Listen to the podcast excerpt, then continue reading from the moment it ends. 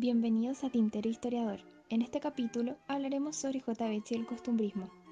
Para esto contaremos un poco sobre la vida de este personaje nacional. Luego abordaremos el costumbrismo y algunas de sus características, ejemplificadas a través de cuatro citas. Posteriormente lo relacionaremos con lo aprendido durante el capítulo anterior. J. Beche o José Joaquín Vallejo. Nace en Copiapó, Chile, en 1811 durante su infancia migra hacia La Serena junto a su familia. El que haya crecido en estos lugares es relevante para entender la mirada crítica que tiene hacia la vida capitalina y al estilo de vida que allí se lleva.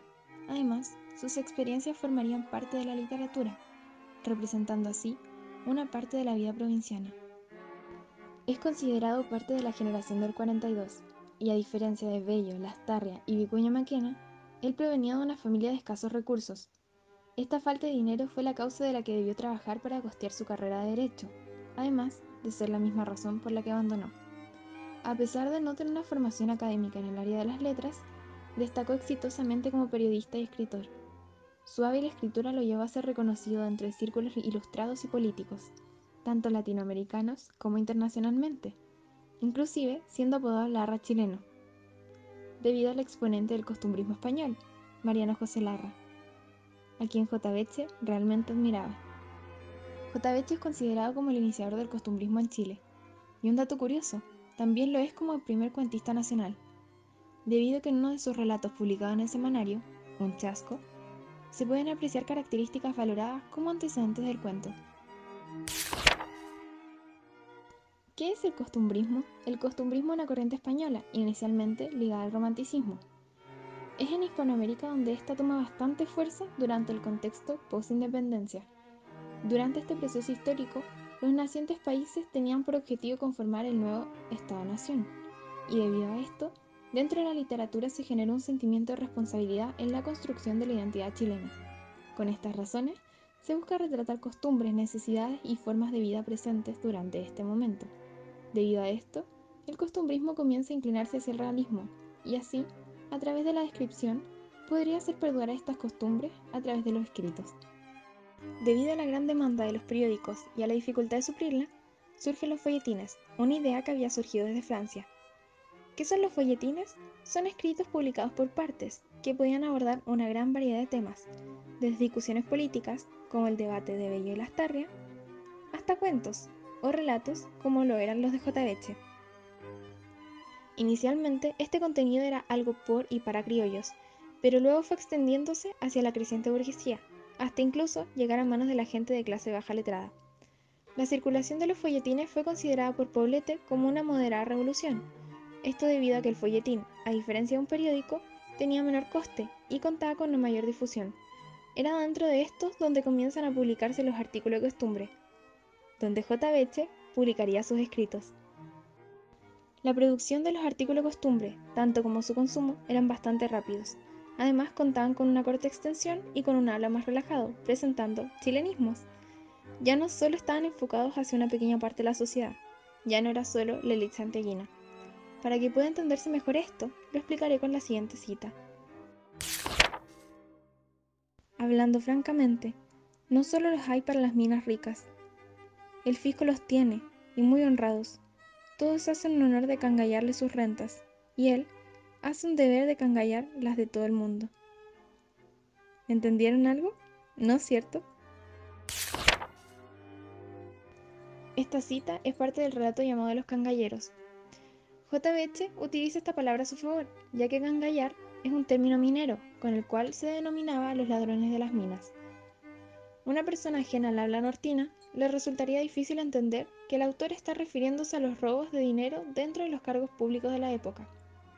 El costumbrismo está estrechamente relacionado con su contexto histórico y social. Debido a esto, una persona oriunda del norte de Chile tampoco podría comprender esto si es parte de esta época, ya que esa palabra ya no se utiliza. Dentro de las obras costumbristas se utiliza la descripción, pero a diferencia de la literatura anterior, no se presenta algún tipo de problemática, sino que estaban más bien enfocados en lo estético. Además, los protagonistas de estas obras no abarcaban una especie de transformación ni estaban caracterizados con virtudes de héroes, sino que eran dibujados como personajes tipo, que conformaban un cuadro de la realidad que estaba siendo observado por el escritor.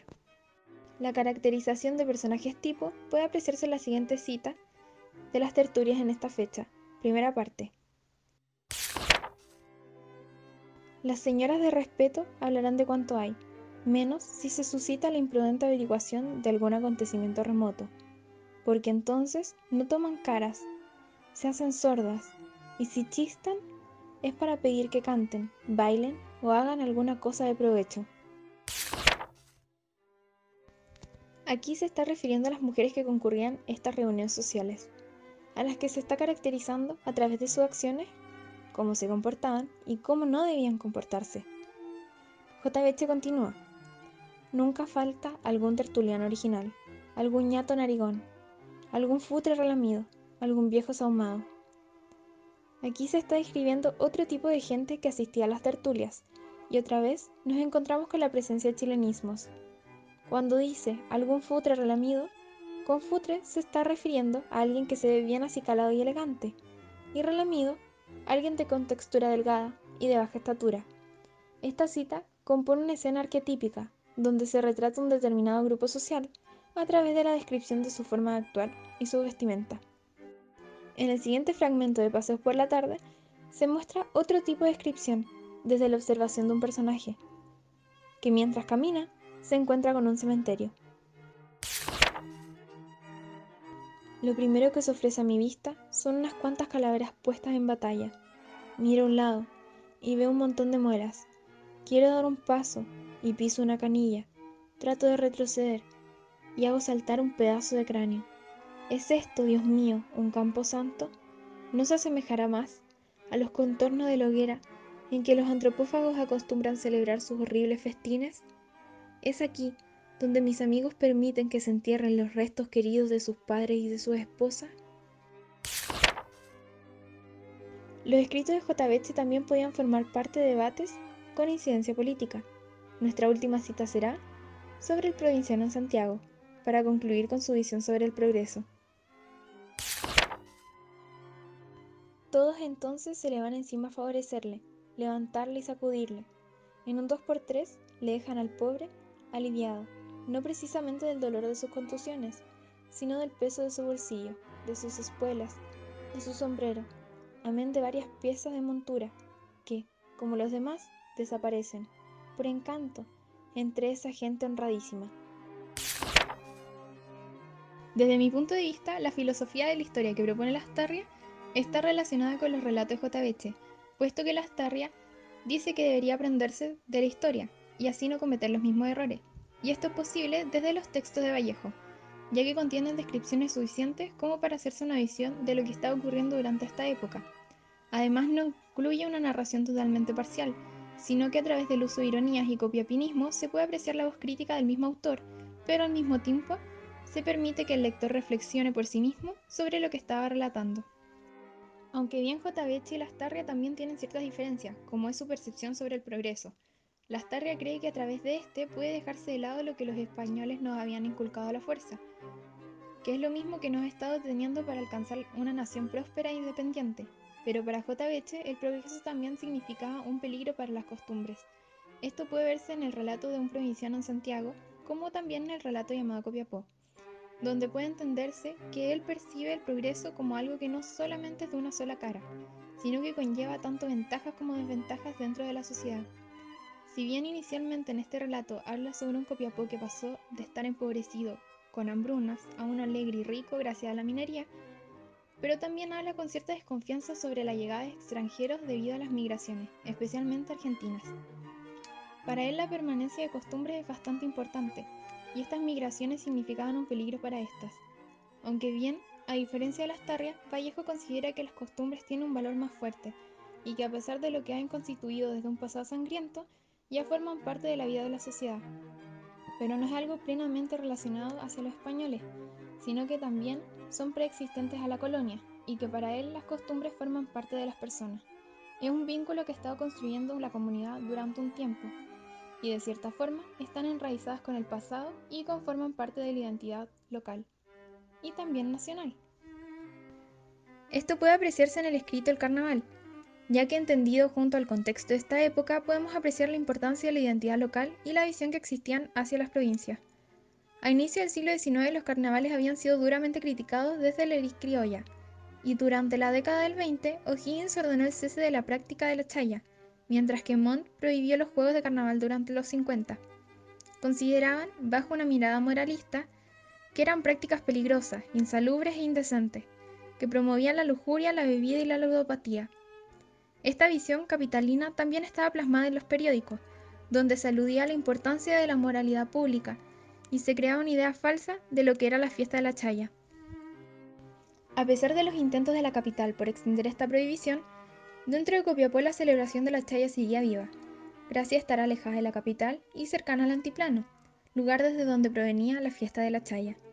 JBH describe muy bien en el carnaval los aglomerados de gente que bailaban enmascarados en la calle, con una gran participación. A diferencia de lo que se decía en los periódicos, aquí otra vez, este autor nos estaría permitiendo tener otra visión, una provinciana, sobre lo que está ocurriendo dentro del país durante el siglo XIX.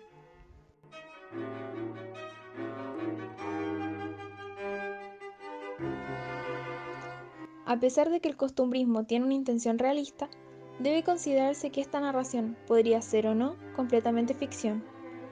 Pero, a pesar de esto, desempeñó un rol importante. Visibilizó ciertos grupos sociales como los niños, la clase baja y a las mujeres, lo que era un gran avance en cuanto a la representación de estos dentro de la literatura. Si bien no buscaba principalmente educar, era parte de este rol, debido a su masiva difusión y su habla relajada cercana a las personas, además de estar, de cierta forma, documentando las costumbres y formas de vida del siglo XIX.